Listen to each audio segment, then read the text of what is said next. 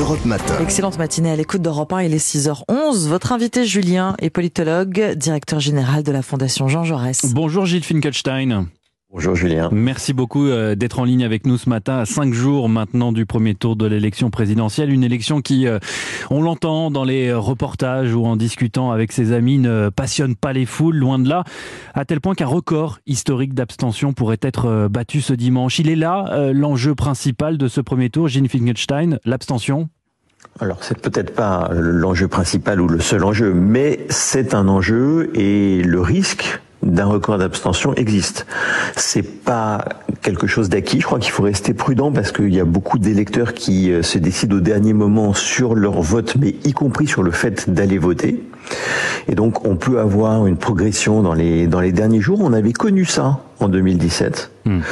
Mais le risque est réel qu'on batte le record. En tout cas, ce qui est à peu près certain, c'est que une élection présidentielle depuis 1965 mobilise 80% des Français, parfois un peu plus, parfois un peu moins, et que ce score-là ne sera pas atteint. Après, la question de savoir si le record historique, qui est celui de 2002, où 28% des Français n'étaient pas allés voter, va être battu, ça, cette question-là reste encore une question euh, ouverte. Oui, je précise que les derniers sondages évaluent le taux d'abstention dimanche aux alentours des 30%, soit 8 points de plus qu'à l'issue, euh, vous l'avez rappelé, du premier tour en 2017. On a pourtant dit longtemps que la présidentielle était le scrutin qui mobilise les Français, celui qui les intéresse euh, réellement.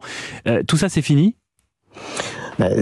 Alors, on, a dit ça pour la raison que j'évoquais. Lorsque vous aviez à toutes les élections, quelles que soient les périodes, un peu plus ou un peu moins de 80%, c'était l'élection reine. Et puis, euh, il y a eu, non pas pour l'élection présidentielle, mais pour l'ensemble des autres élections, un décrochage. Pour l'illustrer de manière très simple, toutes les élections qui se sont déroulées, des élections législatives de 2017 jusqu'aux hmm. élections régionales de 2021, il n'y a pas une seule de ces élections qui ont mobiliser la moitié des Français. Donc on a d'un côté à toutes les élections une, une, abstention qui galope et on avait d'un autre côté une élection présidentielle qui mobilisait. Et la question qui se posait et qui se pose d'une certaine manière encore, est de savoir si l'élection présidentielle de 2018 s'inscrira ben, dans la droite ligne de, de l'une ou de l'autre de ces deux tendances contradictoires. Alors il y a un élément de réponse éventuellement avec cet autre chiffre qui a retenu mon attention. Je l'ai trouvé dans une enquête Ipsos Soprasteria réalisée en partenariat avec la Fondation Jean Jaurès que vous dirigez. Ce chiffre, le voici.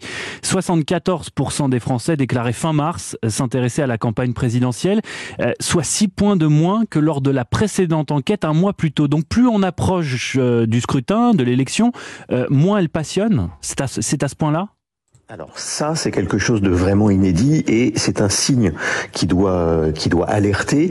Non seulement il y a ces 74% seulement de Français qui disent s'y intéresser, euh, ce qui veut dire d'ailleurs qu'il y a des Français qui, qui disent s'intéresser à la campagne mais qui ne vont pas aller voter. Euh, mais surtout lorsque vous regardez par exemple les audiences des émissions de télévision, on est pratiquement qui consacré à la campagne, c'est pratiquement deux fois moins que lors de la précédente élection présidentielle. Lorsque vous regardez ce que sont les conversations des Français. L'IFOP fait ça avec Paris Match euh, chaque mois depuis des décennies. Hmm. Vous avez à peine la moitié des Français qui disent avoir parlé dans le mois écoulé de la campagne présidentielle avec leur famille ou avec leurs amis. On était à 80% en 2017.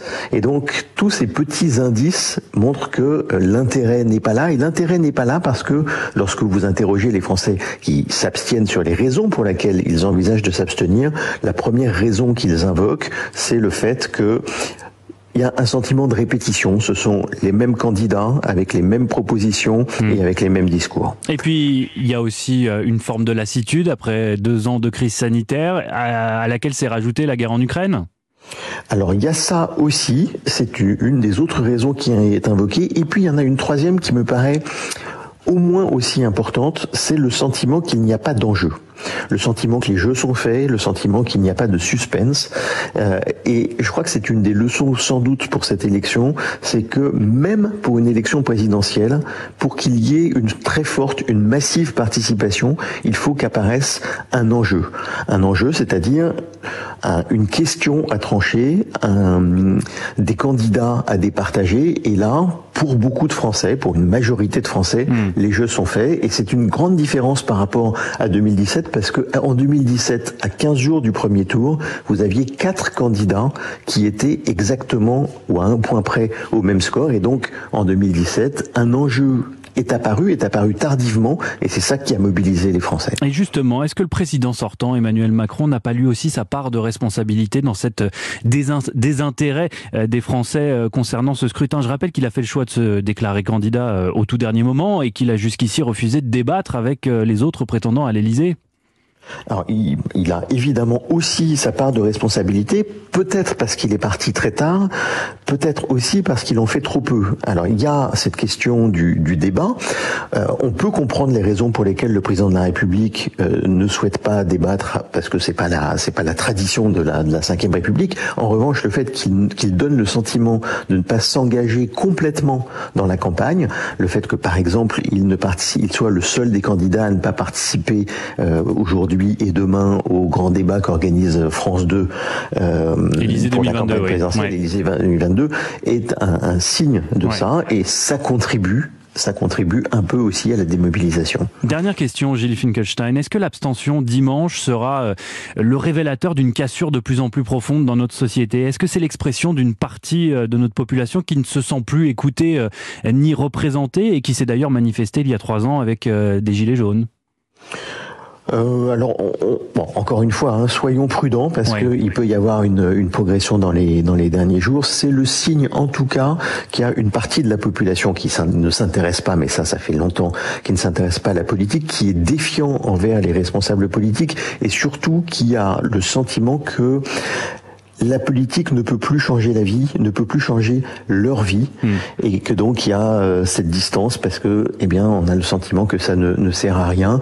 Euh, Brice Teinturier, le directeur d'Ipsos, avait publié il y a quelques années un hmm. livre dont le titre était Plus rien à faire, euh, plus rien à foutre, et donc euh, c'est un peu ce sentiment-là qu'une partie de la population ressent vis-à-vis -vis de la politique. Merci beaucoup, Gilles Finkelstein, directeur général de la Fondation Jean Jaurès, d'avoir répondu à nos questions ce matin, de nous avoir éclairé. Je vous souhaite une excellente journée.